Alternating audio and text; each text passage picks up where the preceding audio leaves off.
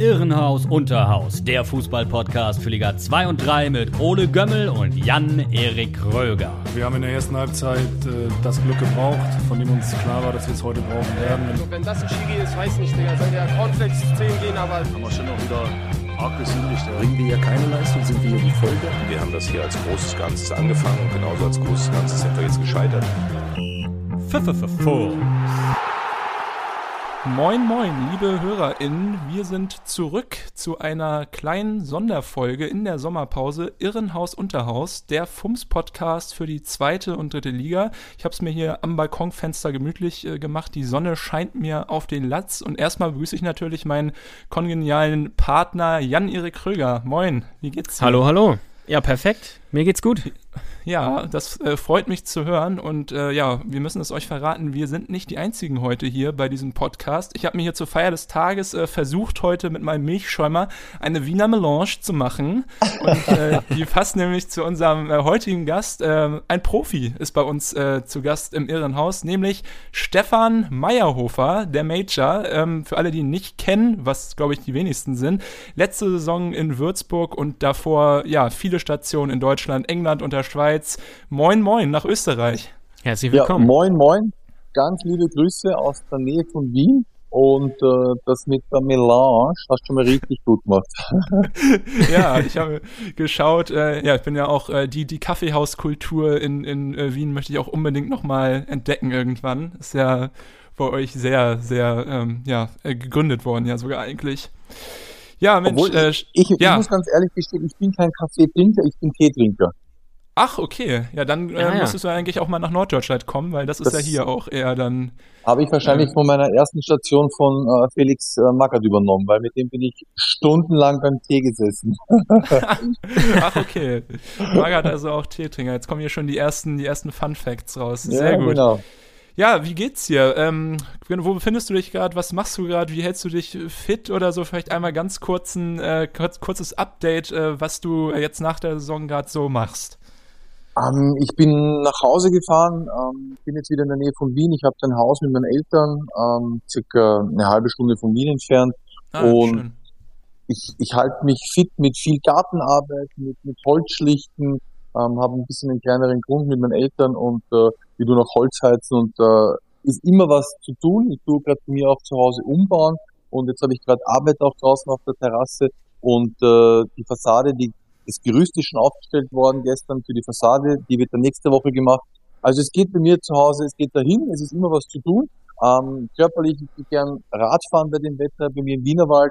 Ich spiele gern Tennis Ah. und gehe auch so wie heute. Ich habe mein Auto nach Köln gebracht zum Service und bin dann von dort nach Hause gelaufen, 8,5 Kilometer in 43 Minuten. Also ich bin noch Oha. fit und Ah, ich ja. halte mich fit.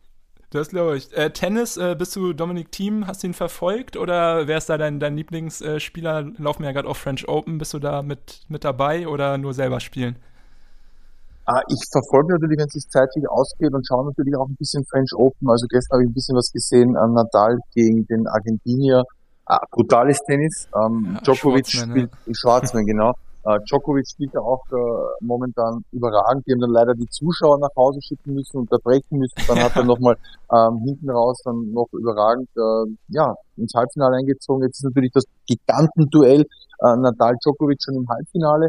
Für Team tut's mir leid. Ähm, ich glaube, der hat eine überragende Form gehabt äh, letztes Jahr und äh, läuft dieser Form jetzt noch hinterher. Ich hoffe, dass jetzt einfach ja wieder zu Ja, seiner ja. Form findet und einfach einen guten Tennis kann er ja spielen und äh, er gehört mit Abstand, wie gesagt, zur Weltspitze auch, hat halt momentan nicht so seine Form, aber ich hoffe, Ja. dass er die bald wieder findet. Auf jeden Fall. Liebe Grüße an unseren Schwester-Podcast äh, Thames für alle Tennisinteressierten. Ja, liebe Grüße. ja, Stefan, ähm, dein Spitzname ist der Major oder der Major. Ähm, jetzt bin ich mal ganz neugierig und muss mal fragen, wo der denn herkommt. Wie ist der entstanden? Warst du früher äh, auch schon immer mit so eiserner Disziplin dabei im Training wie beim Militär oder wo rührt das her? Ich muss ja gestehen, ähm, ich, bei uns in Österreich gibt's ja das Bundesheer und Ja, ähm, mhm. ich habe damals den Einberufungsbefehl bekommen, habe aber eine Stoffwechselerkrankung, die nennt sich Zöliakie. Ich muss mich glutenfrei ernähren und Ah. bin aus diesem Grund untauglich. Also ich war nie beim Militär oder Bundesheer, wie es halt bei uns eben heißt. Und ähm, auf meiner äh, dritten Station in Deutschland, bei Kräuter Fürth, ähm, war mein guter Spätzl, der, der Stefan Loboyer, also auch ein Stefan. Dann hatten wir noch den Mhm. Stefan Reisinger und der Tormann-Trainer war der Lange. Zu den einen haben es natürlich Lobo gesagt, zum anderen haben Stefan gesagt und zum Tormann-Trainer der Lange. Jetzt, der Lange haben sie mich eigentlich bis zu dem Zeitpunkt auch immer genannt, äh, auch Hermann Gerland, äh, Langer und ähm, dann hat Stefan Loboyer irgendwann einmal Major Hofer gesagt und dann ist übergeblieben das Major und seitdem habe ich das Major dann auf meinen Schuhen gestickt gehabt und hat mir eigentlich viel Glück gebracht an meiner Station bei Rapid und bin Meister geworden und hat mich seitdem eigentlich immer positiv verfolgt und äh, ich mag den Spitznamen und von dem her habe ich mir noch da auf meine Kappen ähm, sticken lassen und ja, ist ein schöner Spitzname. Ah, okay. Ja, absolut. Also dann eher aus Mangel äh, als äh, aus Alternativen. Aber du bist ja auch dem, dem Namen auf jeden Fall äh, gerecht geworden dann in deiner. Äh, Ich habe so gut wie möglich probiert, genau so ist es. Gut, ja, bevor wir ähm, zu den Stationen gehen, wo du so gerade so ein bisschen ja schon von berichtet hast, äh, wollen wir einmal bei der aktuellsten ähm, ja, einsteigen. Ähm, das ist auch den HörerInnen von uns wahrscheinlich noch am präsentesten. Du hast äh, bei den Würzburger Kickers gespielt, die letzte Hälfte der Saison, bist dort im Winter hingewechselt, glaube ich. Kurz vor Weihnachten wurde, glaube ich, der Richtig, ja. Transfer bekannt gegeben. Ähm, einmal für alle, die es vielleicht nicht wissen, äh, Stefan hat vorher bei der Admira gekickt in Österreich und genau, die Admira gehört äh, zu diesem Flyer-Alarm Soccer-Konglomerat, über das haben wir ja auch schon gesprochen, die halt auch große Ja. Anteile an den Würzburger Kickers äh, halten. Deswegen, okay, denkt man jetzt von außen, da ist vielleicht die Connection gewesen. Aber was hat dich äh, bewogen, äh, diesen Wechsel aus der Heimat ja eigentlich schon ähm, nochmal äh, nach Würzburg zu tun damals? Weil der Kontakt über Felix Magath einfach da war, der mich im Sommer zur Admira geholt hat und dann unter dem neuen Trainer, unter dem Dami Buric, ähm, hatte ich äh, trotz negativen Corona-Bescheid, äh, wollte nicht, dass ich mit der Mannschaft trainiere. Da waren, glaube ich, irgendwie auch so zwischenmenschliche Probleme, er hat mit mir nicht können. Ich war Führungsspieler, erfahrener Spieler. Ich habe halt auch meine Meinung immer kundgetan zu gewissen Sachen und die wollte irgendwie nicht hören. Dann hat er mich in den Kader einberufen und ich bin fit. Ich, ich wollte unbedingt Fußball spielen und dann hat sich das Angebot mit der äh, mit, mit Würzburg so ergeben und ähm, ja, ja, ich war Feuer und Flamme. Ähm, das Feuer ist dann, glaube ich, relativ schnell erloschen. Das war schon so ein bisschen so ein Himmelfahrtskommando. Ähm, am Schluss dann leider auch mit dem Trainerwechsel wurde auf meine Person dann auch nicht mehr Rücksicht genommen. Aber so ist der Fußball, so ist das Geschäft. Ich habe das akzeptiert. Ich tue jetzt auch nicht irgendwie nachtreten oder sonst irgendwas. Ich akzeptiere das auch.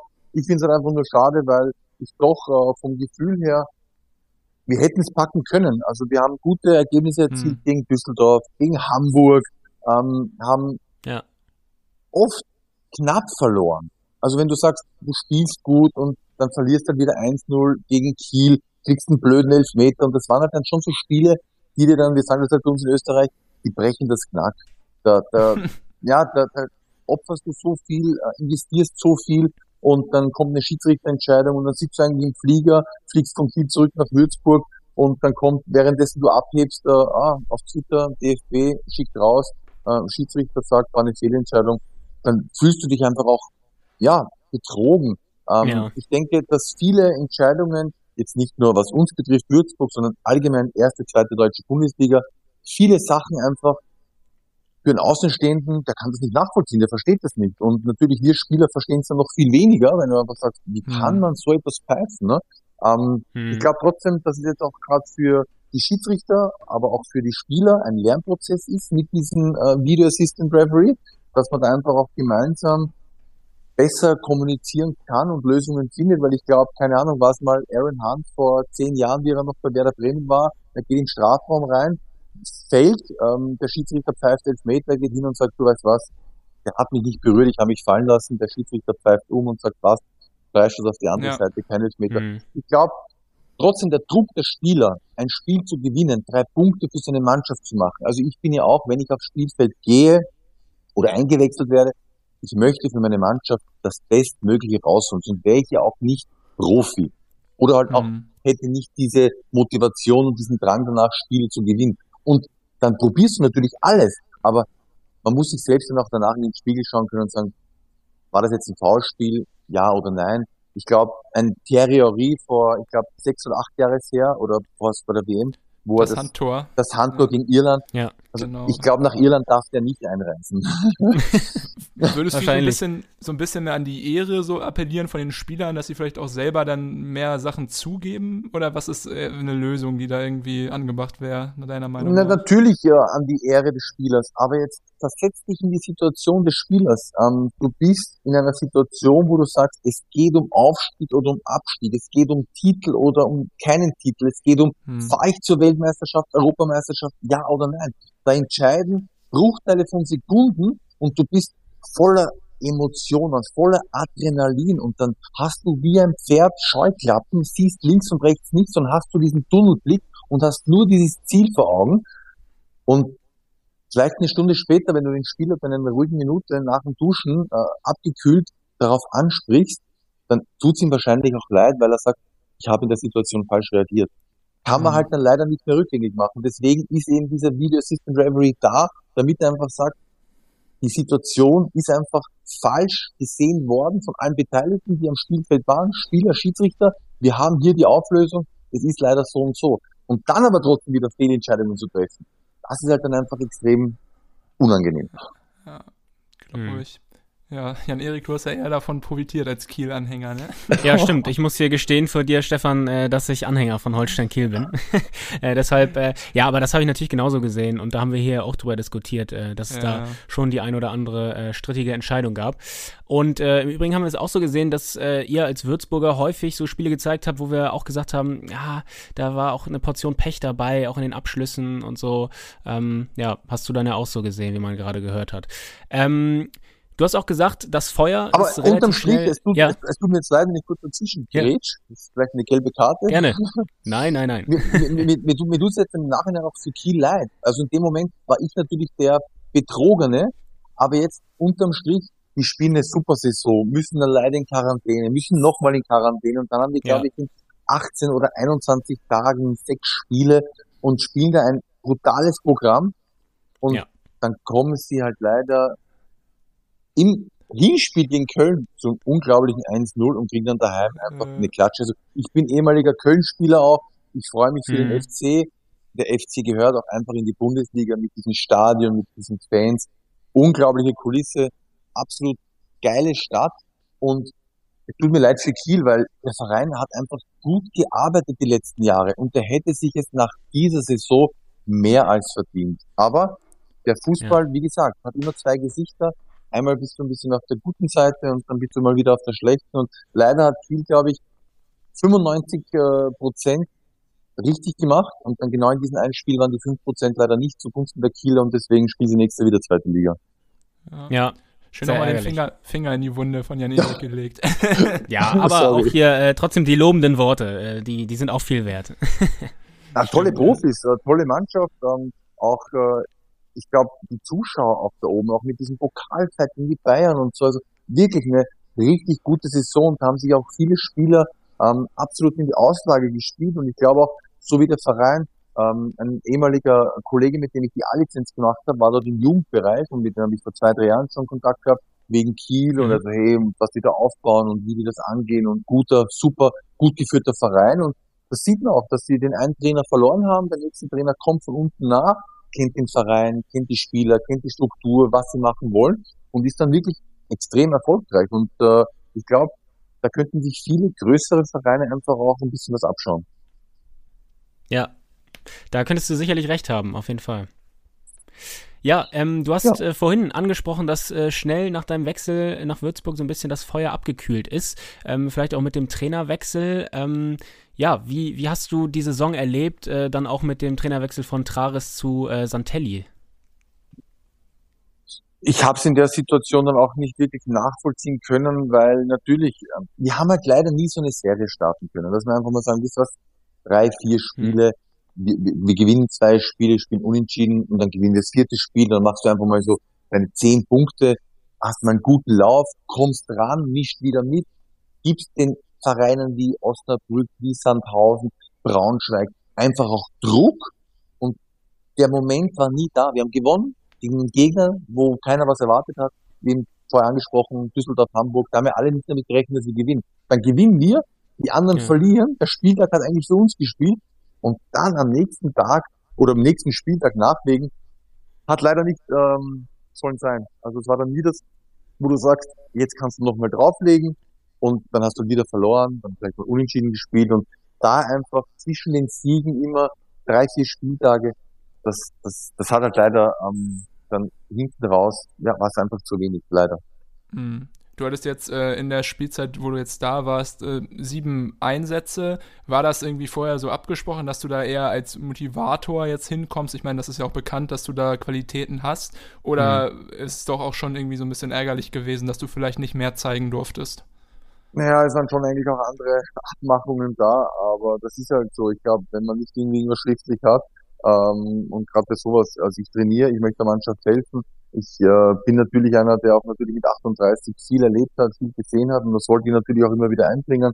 Ich habe den Spielern von Tape Design Socken organisiert, ich habe Getränke von Hakuma von Österreich nach Deutschland liefern lassen, habe einfach mit meiner positiven Art den Jungs einfach auch immer wieder, ähm, ja, der Motivator wollte natürlich immer sein, aber ich wollte natürlich auch mehr spielen und mir ist schon noch gesagt worden, dass wenn ich komme, ich soll mich mal so akklimatisieren, in die Mannschaft reinfinden und dann kriege ich auch meine Einsätze mal von Beginn an. Das hat dann leider nie gespielt ähm, ist eine Entscheidung vom Trainer gewesen und dann danach war es so, dass äh, ich gar nicht mehr äh, ja, berücksichtigt worden bin aufgrund gewisser anderer Personalentscheidungen. Wie gesagt, habe ich akzeptiert. Mhm. So ist der Fußball. Wie gesagt, ich kenne das auch aus, aus England oder aus anderen Ländern, dass einfach dann ähm, nicht die Trainingsleistung äh, entscheidend ist, sondern andere Faktoren eine Rolle spielen und von dem her habe ich das als Profi auch so zur Kenntnis genommen und das ist halt dann einfach der Fußball, ne? Ja. Dein Vertrag läuft jetzt aus äh, Ende Juni. Wie geht es denn jetzt weiter? Hast du da schon einen konkreten Plan?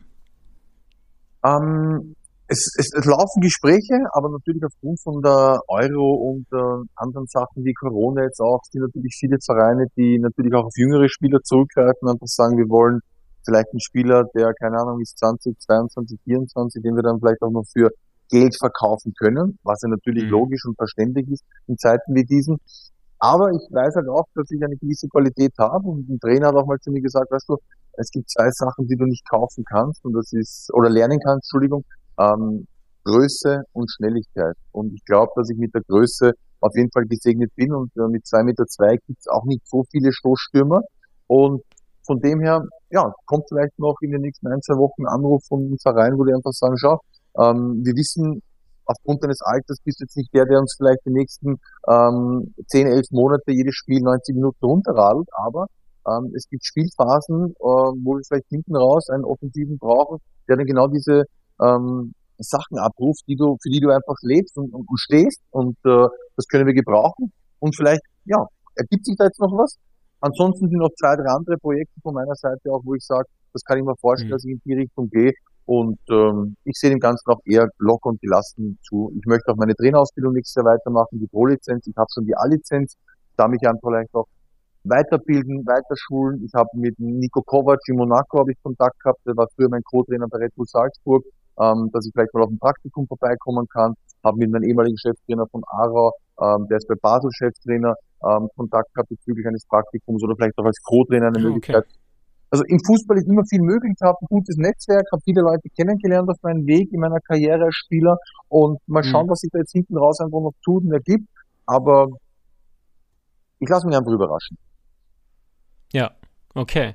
Ja, du hast es ja gerade auch wieder selber gesagt, du bist viel rumgekommen, warst in Österreich natürlich, in Deutschland, in England, der Slowakei und der Schweiz. Äh, also warst viel im Ausland. War das so dein mhm. Plan äh, während deiner Karriere, auch mal wirklich die ganzen Erfahrungen zu sammeln? Absolut, also ich bin erst mit 23 von meinem Elternhaus daheim ausgezogen und da haben wir dann quasi die weite Welt anschauen dürfen. Bin einmal bis nach München gekommen, da war ich dann eineinhalb Jahre. Dann war ich natürlich äh, Koblenz, dann Fürth, dann zurück nach Wien, eine sehr erfolgreiche Zeit bei Rapid gehabt. Mein Traum ja. war einfach immer, dass ich nach England komme. Und dann war ich in England, war ein Jahr in der Premier League, hat halt dann nicht so funktioniert, aufgrund ja, vieler Faktoren dann eine schöne Station gehabt in Duisburg, wo ich sehr erfolgreich war. Leider eine Verletzung gehabt und im Finale nicht spielen können damals gegen Schalke. Ja. Ähm, danach noch einmal so Kurzstationen. Sehr erfolgreiche Zeit auch in Salzburg dann gewesen.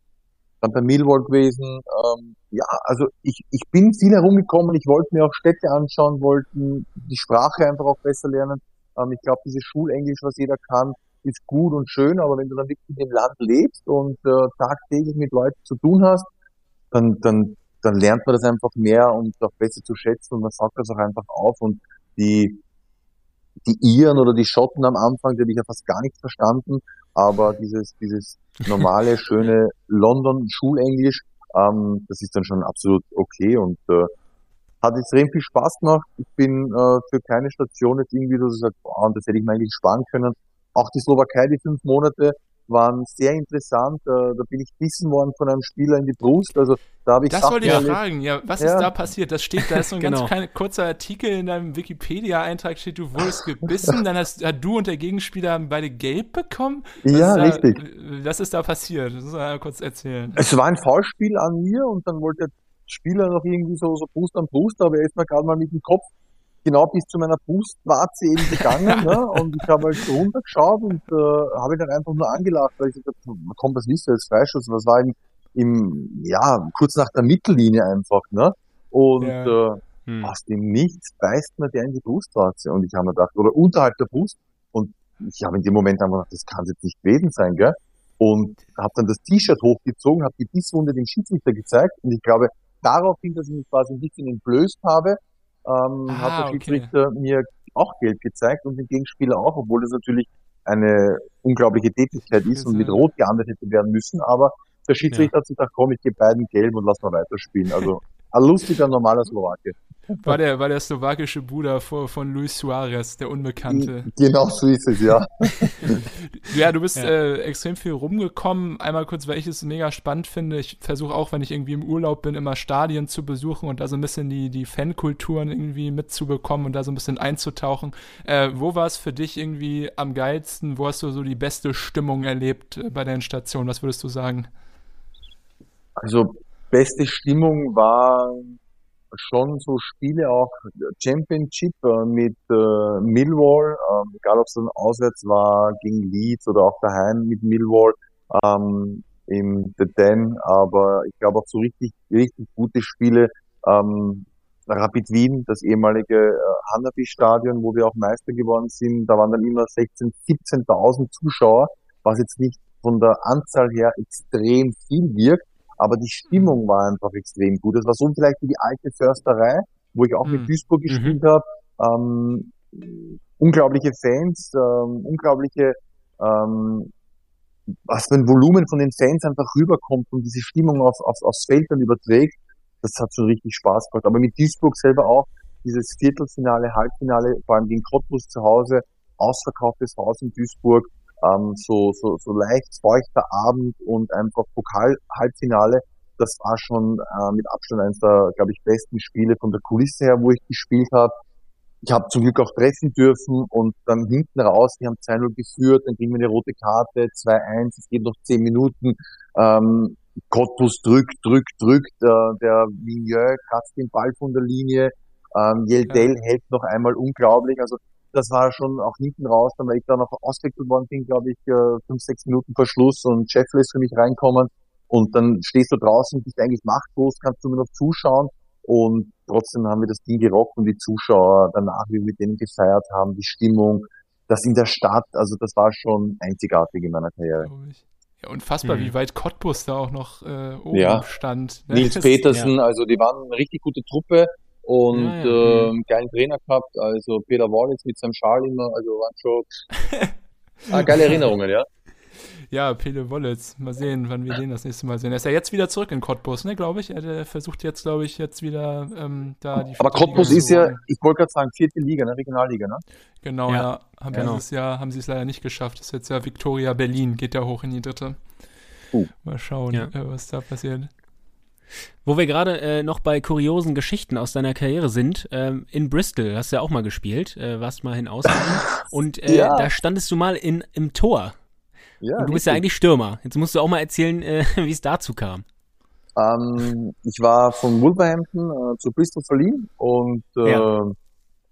ja. das war das letzte oder vorletzte Spiel, glaube ich sogar. Ähm, also es war nur ein Monat der Leihvertrag, waren vier oder fünf Spiele und äh, ich bin dann eingewechselt worden, ich glaube so 20, 25 Minuten vor Schluss und dann 10, 12 Minuten vor Schluss hat sich äh, unser Torhüter im Zweikampf, im Stürmer er ist raus und der Stürmer rutscht hin und Schlüsselbeinbruch liegen geblieben. Mm. Ähm, alle haben nicht gewusst, wir haben schon, wir haben schon dreimal gewechselt, wir, haben niemanden mehr, jetzt muss ein Feldspieler rein ich bin dann einfach zur Bank gelaufen. So, ich komme zum, zum Henderson hat er geheißen, der zweite Torhüter, also ich komme, mir deine Handschuhe, also eher auf Englisch alles, aber und, und alle dann so, ja, bist du dir sicher, bist du dir sicher? Und, ja klar, was, Bälle kriege ich ja vorne jetzt eh keine mehr, dann stelle ich mich hinten rein und halt die Null, ne? Und im Endeffekt habe ich die Null gehalten, ähm, war echt eine, eine, eine lustige Geschichte, weil wirklich alle, glaube ich, extrem nervös waren. Es hätte sich kein anderer, glaube ich, Feldspieler zur Verfügung gestellt. Also hätte dann wirklich der Trainer entscheiden müssen, okay, du bist jetzt ins Tor, aber ich habe einfach gesagt, komm, mir die Handschuhe, ich stelle mich rein, ich habe überhaupt kein Problem damit. Und ich habe bei einer Flanke, weil der Gegner, ich glaube, ich weiß nicht, was damals Newcastle oder was Nottingham Forest, einer von denen, die um einen Aufstieg noch mitgespielt haben und unbedingt gewinnen haben müssen und wollen. Und der Punkt war für die eigentlich zu wenig. Die haben Harakiri Vollgas geben, aber es war, ich glaube, nicht ein einziger Schuss dann so richtig aufs Tor. Und ich habe mal bei einer Ecke habe ich mir gedacht, weil alle mitgekommen sind und dann nur noch der Torhüter im Hinten war von denen, ich mit meinen zwei Meter, wenn der Ball jetzt so richtig kommt, ich laufe raus, ich fange den runter, hau ihn mir ins Spielfeld und lauf einfach mal los, ne? weil wirklich alle im 16er waren. Aber die Flanke ist halt einfach zu kurz oder zu lang gekommen und äh, ich hatte, glaube ich, zwei, drei Abstöße und das war's. Ja, immerhin. Ja, So, irre ich glaub, Geschichte. Immer Ja. ist es ja häufig so, dass dann irgendwie die großen äh, Spieler ins Tor gehen. Jan Koller war, weiß ich noch, zu Dortmunder Ja, stimmt. Zeiten. Aber der hat sogar Ja, Elfmeter so. gehalten, ne? Ja, ja, ja, da irgendwie Ja. war Ja, da genau. was. Ich glaube, Felipe Melo hat auch mal für Galatasaray auch mal einen Elfmeter gehalten und ja, Wahnsinn. Sehr, sehr Ich glaube, in der. Situation hast du als Feldspieler eigentlich nichts zu verlieren. Und wie gesagt, der Stürmer, du bist eingewechselt worden, du weißt, ja. wir sind jetzt ein Mann weniger, da werden nicht mehr viele Bälle kommen, die machen Powerplay. Ich gesagt, Ja. komm, dann, dann stelle ich mich rein und ähm, alles gut. Also Ja, wäre natürlich blöd gewesen, wenn mir dann einer da durch die Hosenträger geht, ne? Aber ich glaube, Ja, ähm, so viel Selbstvertrauen musst du dann haben, dass du sagst, komm, egal wie, ich, ähm, ich krieg da keinen mehr rein. ja. Fußball generell und auch so englischer Fußball ist ja auch immer bekannt so für die Shithousery, die da zwischen den Spielern manchmal abläuft. Und äh, so, hast du irgendwie so eine besondere Erinnerung irgendwie? Wer war dein nervigster Gegenspieler? Gab es da jemand, der dich mal richtig aufgeregt hat? Oder bist du immer mit allen, mit allen cool gewesen? Oder waren alle ehrfürchtig, weil du halt so riesig bist? Nein, es war lustig. Ich habe ähm, mit dem Nationalteam ähm, gegen Serbien gespielt und äh, da habe ich mit Mhm. Nemanja Vidic in Serbien unten eine Halbzeit lang brutale äh, Zweikämpfe gehabt und den haben sie dann sogar so zur Halbzeit ausgewechselt und ähm, Oh. ich habe dann eben, wie ich nach England gewechselt bin, ähm, gegen Manchester zweimal spielen dürfen im Old Trafford und dann war er natürlich auch mein Gegenspieler ah, okay. und äh, ich glaube, dass, dass das Spiel in Serbien ist dann leider 1-0 äh, für Serbien ausgegangen. Ähm, mein Zimmerkollege, den ich dann bei Wolverhampton hatte, der Nenad Milos, hat den Elfmeter dann damals verwertet. Also so ist ja auch der Fußball. Man spielt mit Nationalteam gegen jemanden und zwei Monate Ja. später wechselt du nach England und dann der, der das entscheidende Tor gemacht hat, wird dann auf einmal ein Zimmerkollege beim neuen Arbeitgeber. Also so, so klein ist die Welt.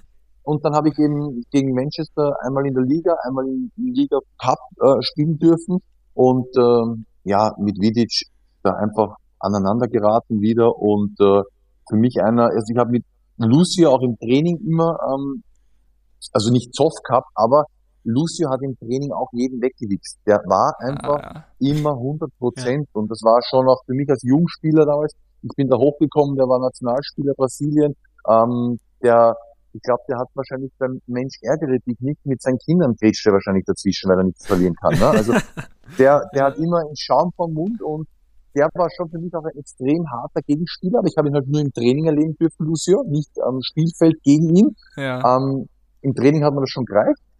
Und dann war halt, ja, Vidic war schon einfach eine, eine, eine Granate. Ein, ein Tier von einem Innenverteidiger, der kompromisslos in die Zweikämpfe gegangen ist und ähm, absolut zu Recht, glaube ich, einer der besten Spieler äh, von Manchester United in den letzten 15, 20 Jahren war. Hat man dann Mhm. auch irgendwie dann als Stürmer wirklich so Respekt denn davor oder muss man da irgendwie, versucht man sich in so ein furchtloses Mindset irgendwie reinzubringen, dass man jetzt so sagt, okay, egal ob jetzt äh, Vidic oder ähm, ja, weiß ich nicht, Van Drongelen, das ist, ist mir alles egal, ich versuche da meinen mein Stiefel abzuspielen. Ja, also Oder das hat das- Van Drongelen sieht auch gefährlich aus. Ja, oder ich meine, hat das einen Einfluss, wenn halt ein großer Ja, ja. Name auf der anderen, auf Ja. der anderen Seite steht, weißt du? Weil so Vidic, ich meine, zu der Zeit da, wo du gespielt hast, 2009 hier, 1512, da habe ich mir aufgeschrieben, bist du Old Trafford aufgelaufen. genau. Ähm, da war ja gerade so, dass das ne, wahrscheinlich auch im, im Team des Jahres und so war, Weltklasse-Innenverteidiger, äh, Richtig. Champions League-Sieger und so. Und ja, ist das dann irgendwie, also muss man sich da besonders darauf einstellen als Spieler, wenn man halt gegen so Weltklasse-Leute dann auf einmal auf dem Platz steht? Ja, ich habe beim Rausgehen beim Spiel äh, mit dem Berbatov wir so gut Schmäh geführt, wollte mit ihm Deutsch sprechen, sagte du lieber Englisch, sag ich, du warst nur lange in Deutschland, lass doch Deutsch reden. Ja, ist besser Englisch, Deutsch ist nicht so gut. also Mhm. ähm, das war natürlich auch, weil ich als Stürmer den als, als, als Spieler einfach auch extrem äh, immer auch beobachtet habe und doch ein überragender Spieler, was der Tore gemacht hat und so, ne? Aber wenn ich natürlich gegen jemanden wie ein Vidic gespielt habe, ich, Hm. ich wollte einfach immer auch ja, gut sein und äh, da meine, meine, meine Chance auch bekommen. Ne? Weil wenn ich da mit Ehrfurcht reingehst, dann glaube ich, bist du auch schon Zweiter. Ne? Und von dem habe ich das eigentlich immer so ähm, als äh, Challenge und als Herausforderung angesehen, äh, zu bestehen und da einfach auch äh, quasi ein bisschen ähm, ja, eine Duftmarke hinterlassen. Aber natürlich schwer in so einem Spiel, weil du wenig Bälle bekommen hast und die Bälle kommen, die vielleicht nicht so richtig gut sind, die, die köpft er weg oder grätscht er weg, äh, kompromisslos. Also der war zu der Zeit, wie gesagt, schon einer der besten Innenverteidiger auf der Welt, ja. Hm. Krass, Jetzt ja. haben wir geklärt, wer äh, der Gegenspieler war, der am unangenehmsten war. Wer war denn der Mitspieler, von dem du dir am meisten abgeschaut hast, im Training zum Beispiel? Na, meistens haben sie sich alle was von mir abgeschaut, ne? Aber ah ja, äh, auch also, gut. also Größe ich, und Schnelligkeit konnten sie ja nicht abschauen. Also ich weiß nicht, ob ich das in dem Podcast, Podcast äh, so sagen darf, wie ich es mir denke und wie mir auch mein, mein Mund gewachsen ist, aber ich probiere es einfach mal, ansonsten müsst ihr es rausschneiden. ähm, Ja. Ich habe äh, 2005 äh, bei den Bayern Amateuren ähm, einen Amateurvertrag bekommen und habe dann wirklich bei den Amateuren spielen dürfen, war ähm, vom Start weg eigentlich einer, der immer gespielt hat. Thorsten Fink war im ersten Jahr mein, mein Kapitän und äh, Sebastian Deißler war damals bei den Profis, war verletzt, hat dann aber immer mehr langsam reingefunden und hat bei uns das eine oder andere Training mitgemacht. Und Ja. ich habe dann irgendwann nicht, weil sie immer gesagt haben, Basti Fantasti und er war extrem schüchtern, zurückhaltend, ruhig, aber doch ein, leider mit seiner Geschichte, die halt dann nachher mit dem Mhm, allem, was da mhm. passiert ist, dass er gesagt hat, er kann nicht mehr, er muss aufhören. Aber ich habe ihn halt noch Ja. davor und natürlich war das schon in einer Phase, wo es nicht so gut gegangen ist, aber ich habe zu ihm gesagt, hey, Basti, du bist nicht der Basti Fantasti, sondern du bist für mich ein, ein Pornostar. Du fixst uns alle beim Training mit 50 Prozent. Der war ja nicht ansatzweise bei diesen 100 Prozent, dass er fit ist. Und natürlich, Hermann Gerland hat zu ihm gesagt, lasst ihn vorbeigehen. Wenn er vorbeigeht, hackt er nicht nach, passt auf sein Knie auf. Aber das war nicht notwendig. Der hat uns zerstört. Der ist, und das waren ja alles gute Spieler. Also die Spieler, die dann bei Bayern rausgekommen sind, Hummels, Niedermeyer, ähm, Ja. Sandro Wagner, äh, natürlich, da waren richtig, richtig gute Spieler. Die hatten keine Chance. Sebastian Deißler Krass. ist echt schade, dass der vom Kopf her leider und auch körperlich, dass seine Knie leider kaputt waren. Der war für mich überragend. Ich habe dann bei den Profis noch mittrainieren dürfen im Sommer 2006, wie die WM war, weil ja viele Nationalspieler halt nicht da waren. Und dann war ich wirklich vier Mhm. Wochen am Stück bei den Profis oben. Dann habe ich einen Mehmet Scholl auch ein bisschen näher kennenlernen dürfen, einen Ali Karimi. Also Hm. Mem Mehmet Scholl, ein, ein Ausnahmefußballer, aber diese Leichtigkeit, so wie das bei dem Sebastian ausgeschaut hat, wie das gewirkt hat, wie der eins ist mit dem Ball und wie der Situationen und für mich, also ich habe mit wirklich vielen, vielen Fußballern spielen dürfen, aber an diese Zeit, und es waren wirklich nur vielleicht acht oder zehn Trainingseinheiten, die er mit uns trainiert hat, die werde ich nicht vergessen, weil der einfach für mich zu gut war. Wirklich zu gut war. Krass, das macht es ja irgendwie noch trauriger, dass das Ja. halt irgendwie alles so geendet Ja. hat. Wie, Ich habe ihn dann in, in, in München im Kino mal getroffen äh, und er ist hergekommen, hey, Langer, grüß dich und hier meine Frau. Und, also offen und, und, und, und ein netter junger Mann, der einfach zu einer Zeit bei Bayern war, wo der Druck, Druck ist immer bei Bayern, also das ist ja klar, Mhm. ne? aber er ist da, glaube ich, in diesem Haifischbecken Fußball Bundesliga ähm, hat er sich, glaube ich, zu alleine gefühlt. Leider. Mhm. Hm. Ja, das ist inter interessant, dass du es ansprichst. Ähm, dieses, äh, ja, dieser Druck im Profifußball, du warst ja jetzt zum Beispiel auch äh, das ein oder andere Mal dann äh, noch vereinslos. Ähm, ja, hast du da auch so Druck gespürt bei dir selber oder ähm, dass da vielleicht die Motivation mal ein bisschen, ähm, ja, ja, ein bisschen schlechter wird? Wie, wie gehst du dann persönlich mit solchen Sachen um? Ja, ich glaube, dass ich in meiner Karriere schon ähm, viel herumgekommen bin, auch äh, gutes Geld verdient habe, aber jetzt trotzdem, du hast natürlich Druck, den du dir selber machst, weil du sagst, ich, ich, ich bin noch gut und ich, ich kann das. Ich glaube, mir haben viele schon mit 2, 33 gesagt, wie ich keinen Verein gehabt habe und äh, 2013 habe ich ja quasi arbeitslos war, aber ich war nicht arbeitslos, ich habe meine mhm. B-Lizenz Ausbildung gemacht, war ein halbes Jahr in der Akademie, habe mit den Kindern dort um 16, Uhr 18 trainiert, habe mich weitergebildet und habe einfach auf ein richtiges Angebot gewartet, weil ich sage halt auch, ich bin Spieler, ich habe meinen Preis. Natürlich ist der Preis mittlerweile auch natürlich halt nach unten gegangen, aber ich sage halt, ich lasse mir nicht für ein paar tausend Euro die, die Füße abhauen, ziehe irgendwo hin, bin weg von meiner Familie, von meinen Freunden und unterm Strich schaut nichts raus. Also ich hätte auch mal nach Amerika gehen können, aber wenn dann unterm mhm. Strich, keine Ahnung, 5000 Dollar überbleiben am Jahresende, dann hat sich der Aufwand mhm. für mich nicht gelohnt, dass ich sage, ich nehme dieses ganze Risiko auf mich, weil ähm, du bist dann doch ähm, richtig weit weg und es wäre vielleicht eine coole Lebenserfahrung gewesen, aber es war mir dann doch zu riskant und äh, ein anderer würde vielleicht sagen, in meiner Situation, ja, das mache ich sofort, unbedingt. Ne? Aber ich glaube, es war immer gut, dass ich gewartet habe und dann doch die richtige Station dann auch für mich ja, wahrgenommen habe. Überall, wie gesagt, tolle Menschen kennenlernen dürfen und Erfahrungen sammeln dürfen als Mensch, als Spieler und dafür bin ich auch sehr dankbar. Ja, hm. du hast gerade darüber geredet, dass es auch andere Optionen halt gab, zum Beispiel USA.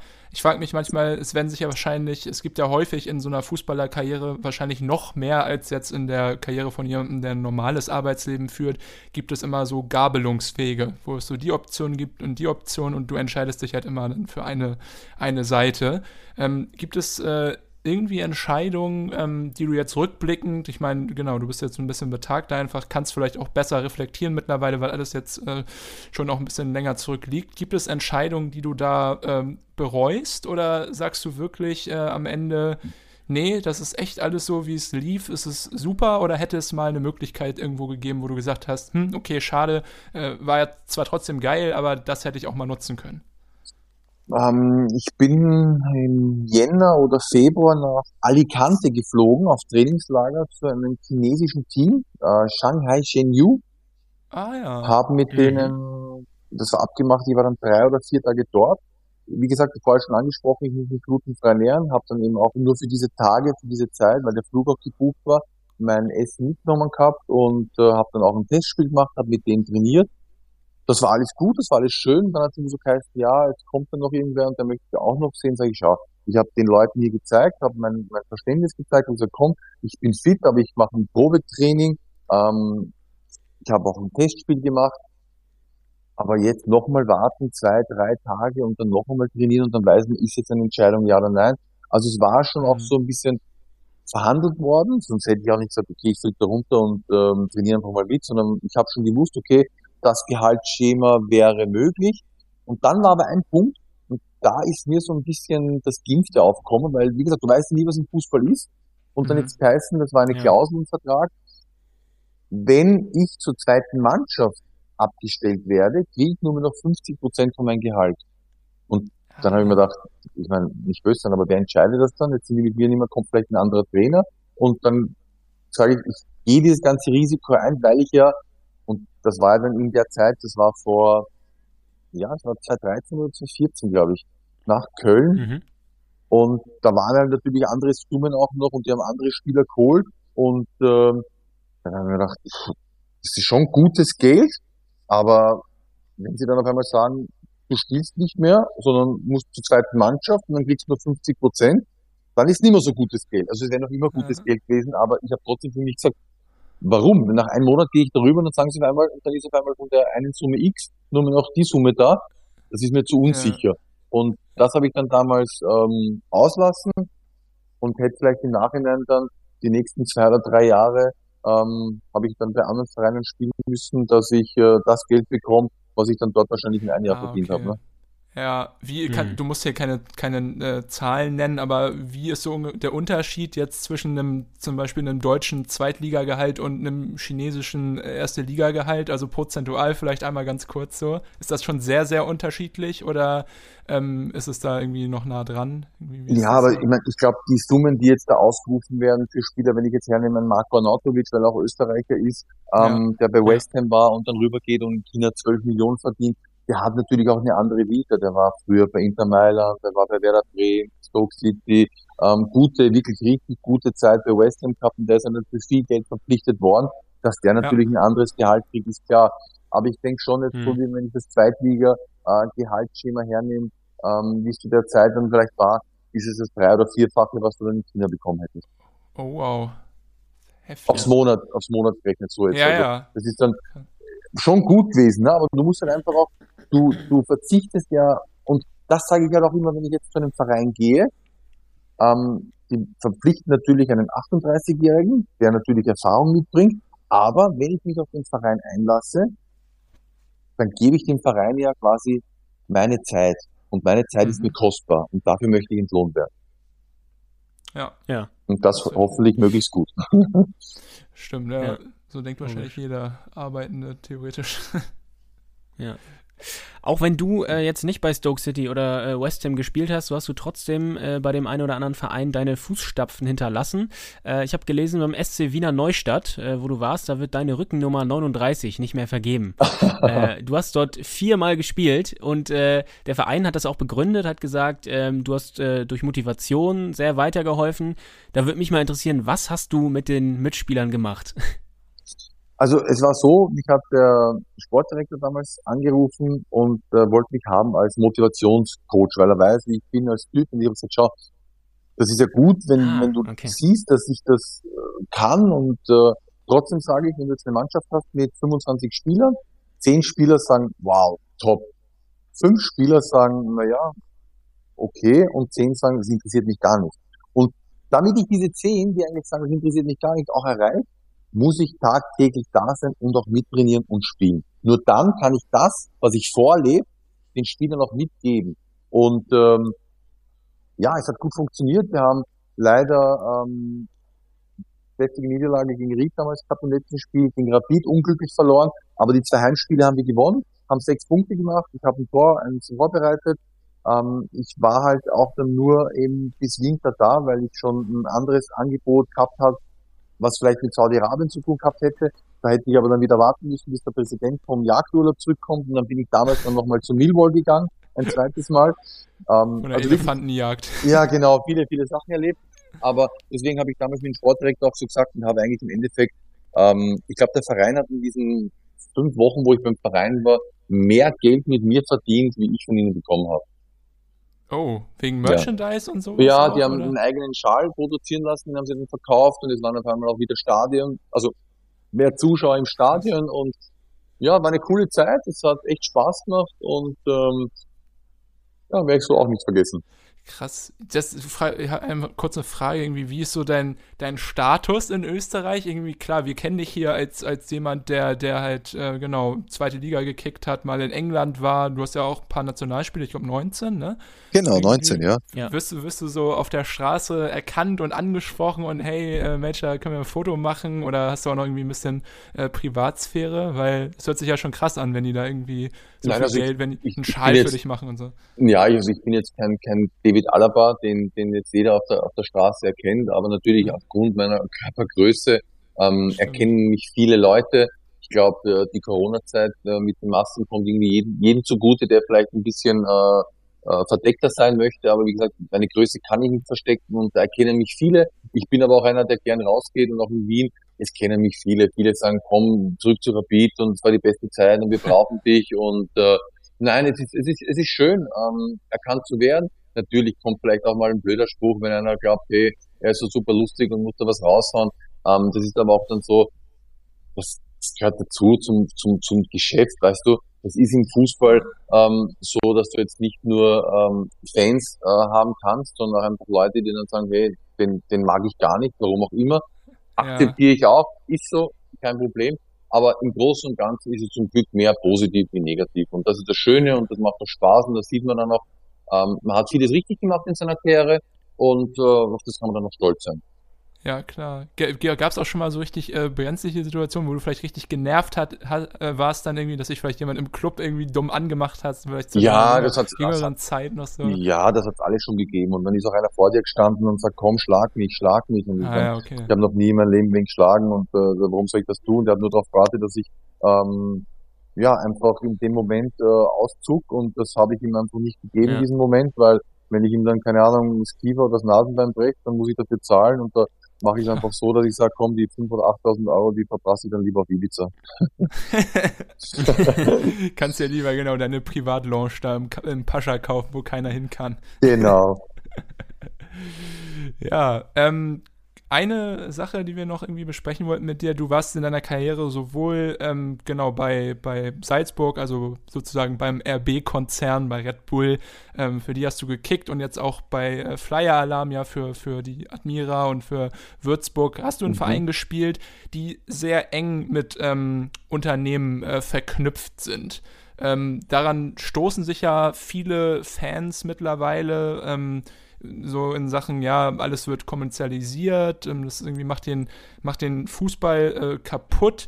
Ähm, wie war es für dich als, als Spieler? Hast du da irgendwie auch mal drüber nachgedacht oder hast du irgendwie nur davon profitiert, dass halt irgendwie so viel Geld da reingesteckt wurde und dann sagt man sich auch vielleicht, okay, ist jetzt egal, ob ich hier mit einem roten Bullen oder mit sonst was für einem Sponsor auf dem, auf dem Shirt rumrenne?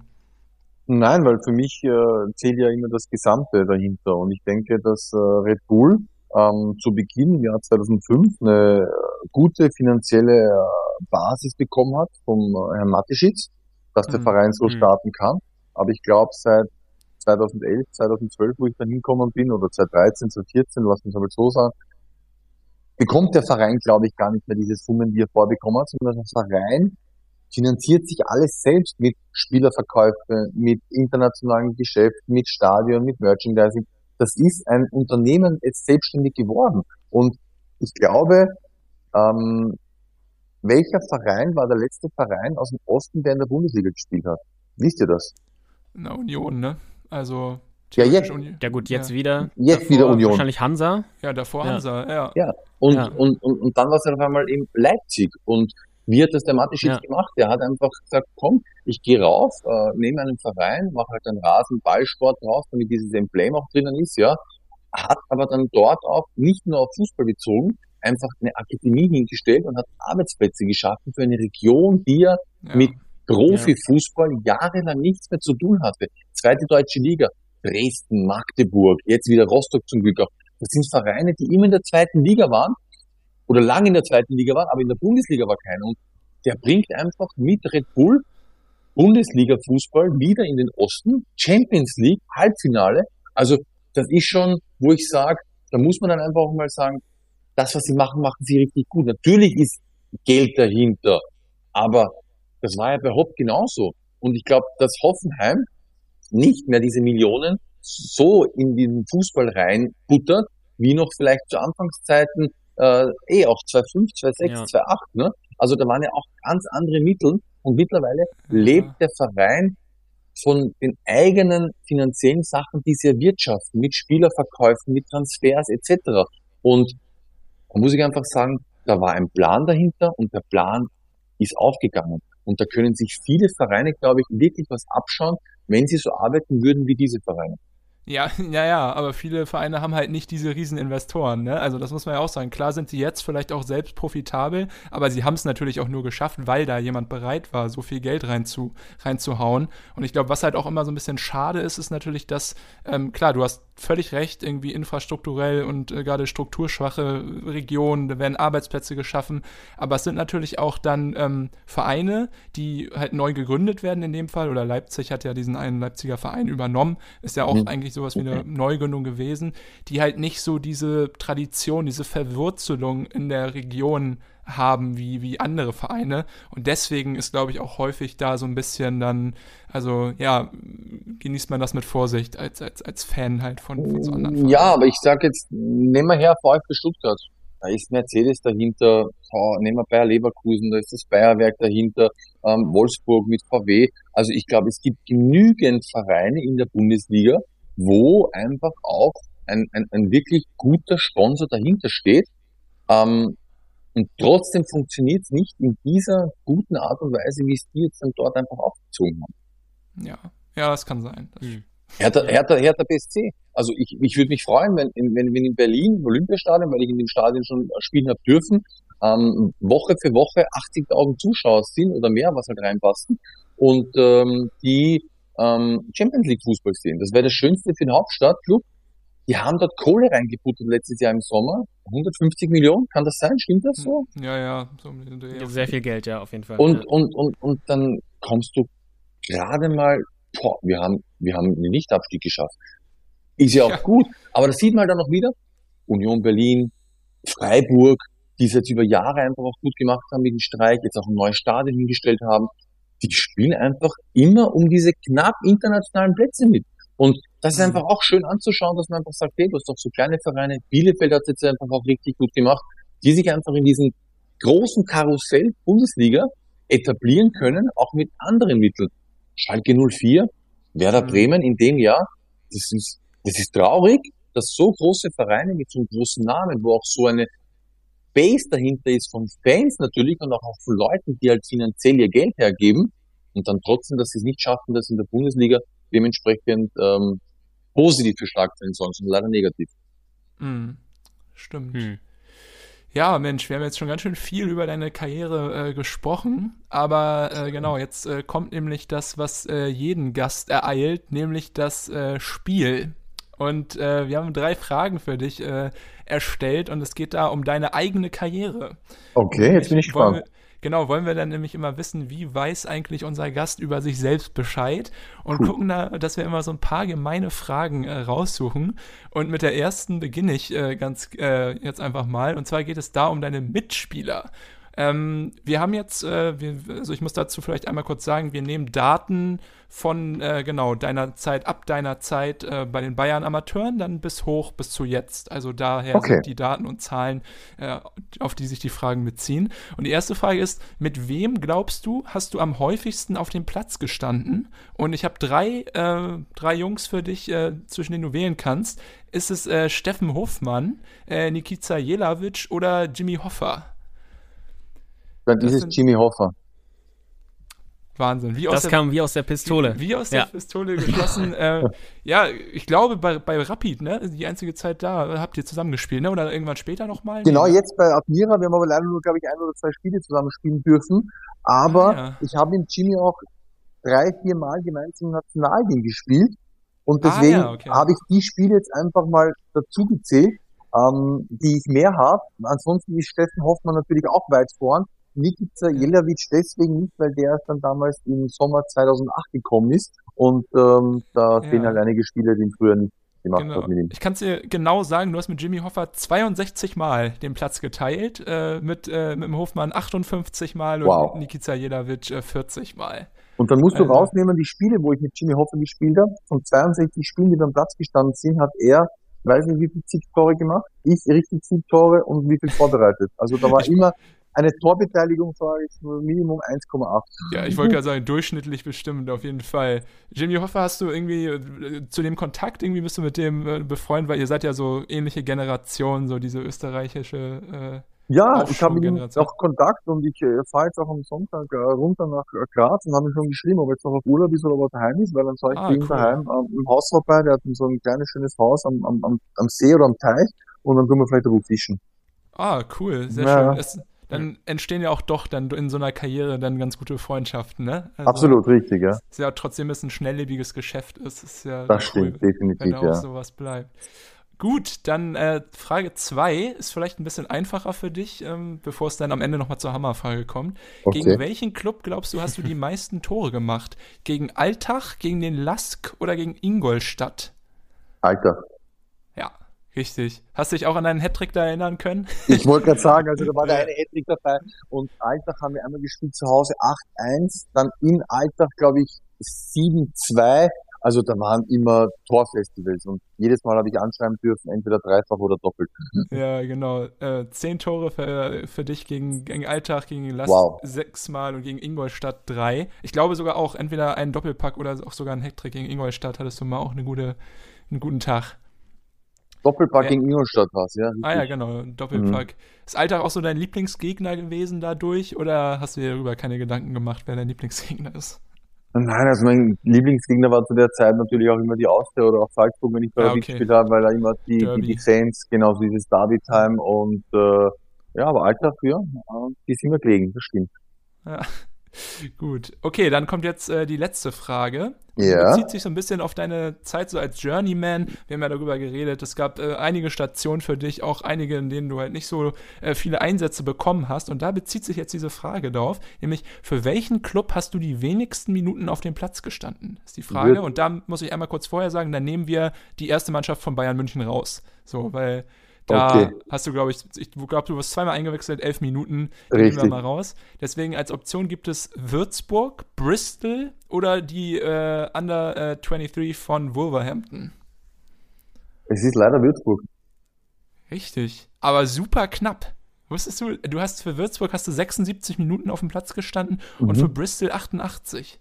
Ne? Also es ist eine, eine knappe, knappe. Den Major kann nichts trügen. ne? Ja, wirklich. Ich glaube, es ist wirklich, ich, also, also Hüse, Oliver Hüsing hat nicht so, war nicht so, ähm, nicht so, Aber, nicht so aber gut, in dem gute, Sattelfest, gut, ja. gute Fragen, muss ich sagen, Jungs. Echt gut. Ja, an dieser Stelle auch wieder liebe Grüße an unsere Freunde bei transfermarkt.de natürlich, die Ja. uns da mit den super Statistiken und Zahlen, da kannst du ja alles nachschauen mittlerweile. Ja. Aber das ist auch immer interessant. Deine Karriere gibt aber natürlich auch einfach super viel her, um da Aber da könnt ihr die, die Leute von Transfermarkt jetzt nochmal kurz äh, anheizen, dass sie vielleicht mit mir nochmal einen grünen Pfeil machen und die, ähm, äh, den Marktwert nach oben treiben. Das Du- war nämlich ganz lustig. Ich habe einen Mehrwert gehabt, jetzt in dieser Corona-Zeit im Frühjahr, weil ich von der Bundesliga in die zweite Liga gewechselt bin und mein, Ja.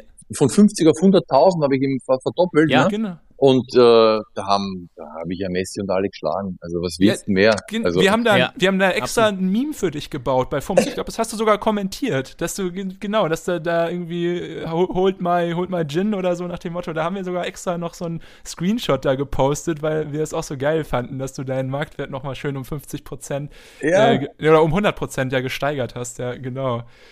Das und da muss ich sagen, hat sich der, der Wechsel für mich schon mal ausgezahlt, dass ich wenigstens da ein bisschen Schlagzeilen machen habe dürfen. Ja, dann Ja, sehr gut. Klemmen wir uns gleich mal hin das Telefon hier oder gehen mal vorbei. Ist ja hier auch in Hamburg, die Jungs von Transfermarkt.de. Vielleicht lässt sich da ja noch was Ja. machen. Top.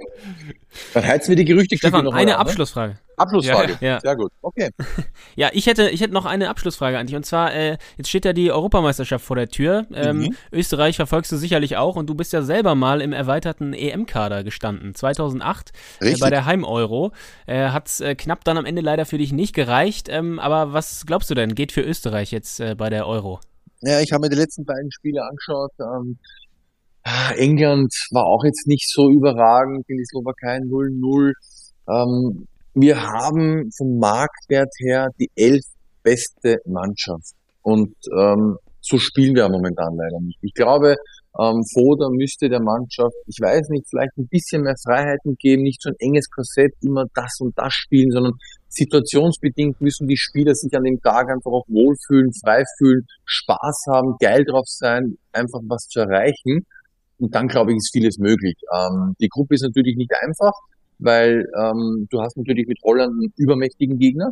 Dann hast du aber mit Ukraine und Nordmazedonien zwei Teams, wo du sagst, da bist du eigentlich drüber gestellt. Und das könnte uns zum Mhm. Verhängnis werden, weil Nordmazedonien hat ja auch gegen die Deutschen jetzt in Duisburg gewonnen. Hm. Auch wenn ganz genau, Timo, ja. Timo Werner und ich weiß nicht, wie viele Hochkaräter die da verhaut haben in dem Spiel.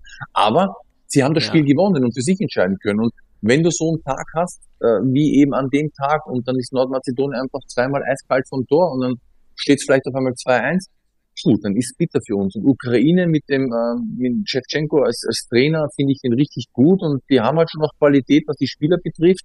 Und ja, also es ist nicht so ein Selbstläufer, wenn man jetzt sagt, Holland, dann Österreich, ganz klar, die anderen zwei, wir sind stärker.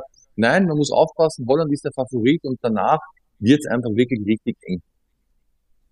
Aber ich drücke natürlich den Jungs die Daumen und ich bin Patriot und ich hoffe, dass wir einfach eine coole Euro spielen, dass wir die Gruppenphase überstehen und dann einfach, ja, vielleicht mit ein bisschen Glück sogar vielleicht Viertel, Halbfinale. Man weiß nie. Also der Kader gibt die Qualität her, dass sie überraschen können und sie müssen es halt jetzt einfach nur abrufen.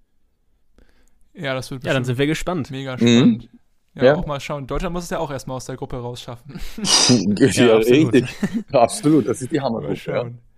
Gut, äh, dann würde Okay. ich sagen, äh, wir sind äh, gespannt, was bei dir abgeht jetzt so im Sommer, wo du vielleicht landest, ob an der Seitenlinie irgendwo oder nochmal auf dem grünen Rasen. Das wäre ja auf jeden Fall dir zu gönnen und äh, wäre wahrscheinlich eine coole Sache irgendwie für dich auch nochmal irgendwo zu kicken. Ähm, und sagen aber erstmal vielen, vielen Dank, dass du dir die Zeit genommen hast, so ein bisschen aus dem Nähkästchen zu plaudern, uns hier was zu erzählen. Das hat super, super viel Spaß gemacht. Echt. Sehr gerne. Hat Spaß gemacht. Total. Ja. Absolut. Vielen, vielen Dank. Genau, liebe HörerInnen, ich hoffe, euch auch, äh, genauso wie uns. Äh, das war die Sonderfolge. Bald geht es ja auch schon wieder los mit dem Trainingsauftakt in Liga 2 und 3. Da müssen wir uns dann auch wieder ganz anderweitigen Dingen zuwenden. Aber bis dahin wünschen wir euch auch noch äh, einen ganz schönen Sommer. Und äh, ja, letzte Worte würde ich an Jan-Erik geben. Ja, auch ich sage nochmal äh, großes, großes Dankeschön an dich, Stefan. Und äh, ja, du hast sonst alles gesagt, äh, liebe HörerInnen. Wir hören uns demnächst wieder. Bis dahin, macht's gut. Ciao, ciao. Ciao.